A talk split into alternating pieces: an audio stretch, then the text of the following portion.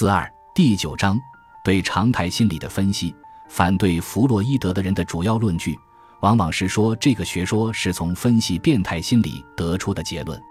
实际上，这种指责在理论上是很不充分的，也不符合事实。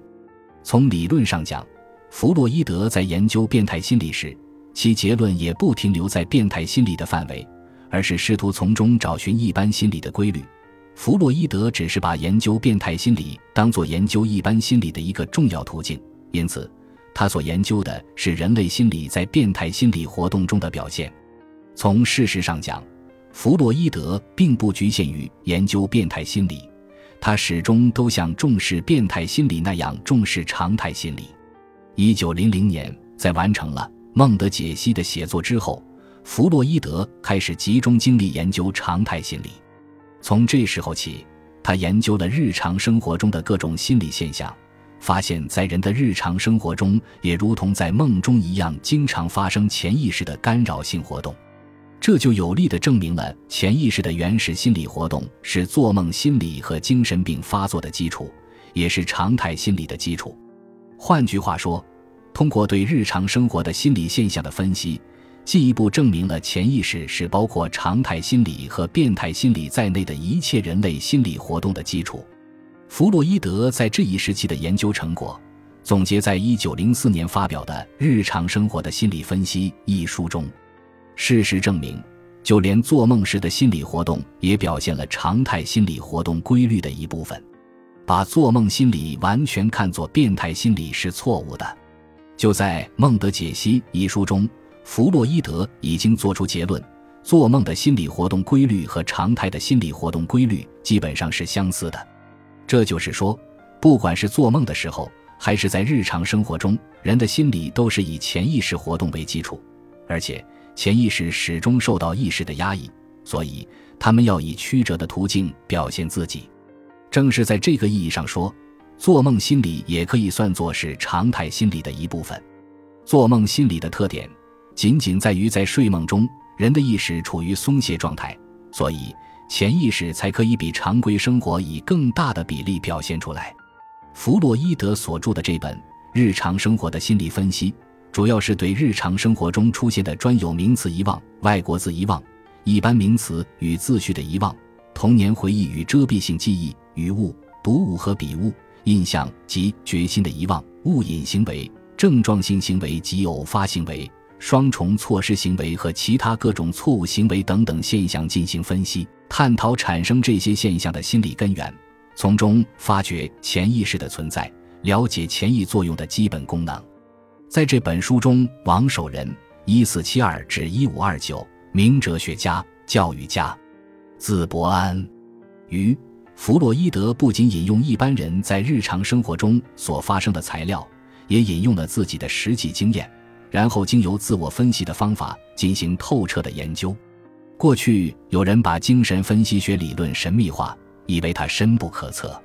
恰恰就在日常生活的心理分析中，弗洛伊德密切的联系实际，深入浅出，使人觉得津津有味，一目了然。因此，这本书也可以算作是学习弗洛伊德的精神分析学，特别是潜意识理论的最好入门书。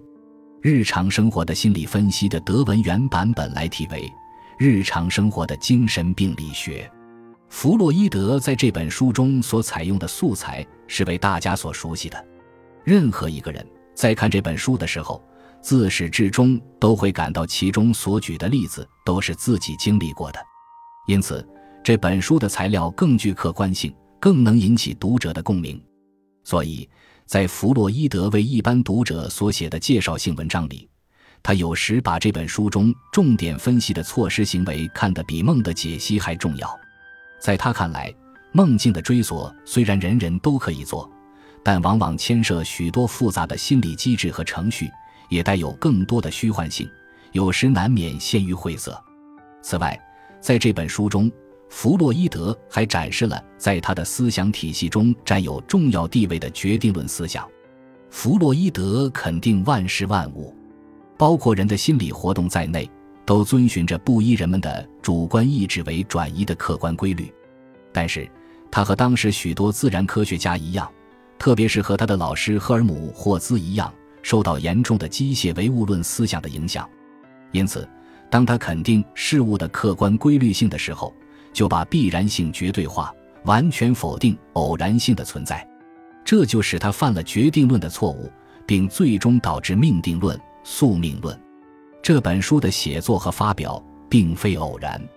是孟德解析的自然延续。其实，就在弗洛伊德撰写《孟德解析》一书的时候，他已经同时的注意到日常心理的活动规律。在《孟德解析》的最后一章《孟的程序心理》中。弗洛伊德已经较为深入地触及到遗忘的问题以及潜意的问题。一八九八年的和社会的运动，各运动形式既区别又联系。高级运动形式，弗洛伊德还发表了《论遗忘的心理机制》，进一步深入地研究日常生活中的遗忘问题。日常生活中的心理分析这本书从一开始就继续论述《论遗忘的心理机制》一文中的论点。继续探索遗忘问题，和一切有成就的科学家一样，弗洛伊德始终很重视实践中提出的问题。他往往从现实生活现象中得到启示，深入思索问题。他说：“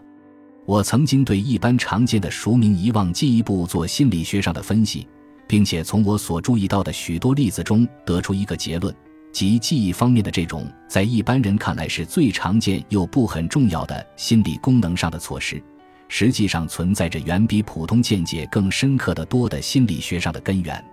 弗洛伊德同一般人不一样的地方，恰恰就是能抓住这些最常见、最普通的现象，然后进行追根究底的研究。正如他自己所说：“经由对某些特别的情形的观察，我进而对暂时性的遗忘现象做了一次绞尽脑汁的检视。”在这些努力中，我发现不只是遗忘，而且还有假的一起，即某人在努力要想起被遗忘的名字时，却想起了别的名字来，也是包含着极其深刻的心理学上的根源。我以为这种现象的出现，并不是由于心理机制方面的反复无常，实则是遵循着一条合理合法的途径得出的结果。在一次从布布罗夫尼克市往南的旅途中。弗洛伊德同一位陌生人同坐在一辆车上，他们谈起了意大利的风光，谈起1896年夏弗洛伊德在意大利做的一次愉快的旅行。当弗洛伊德谈到他的意大利旅行生活时，他想起奥尔维多大教堂顶端的那幅美丽动人的壁画《最后的审判》，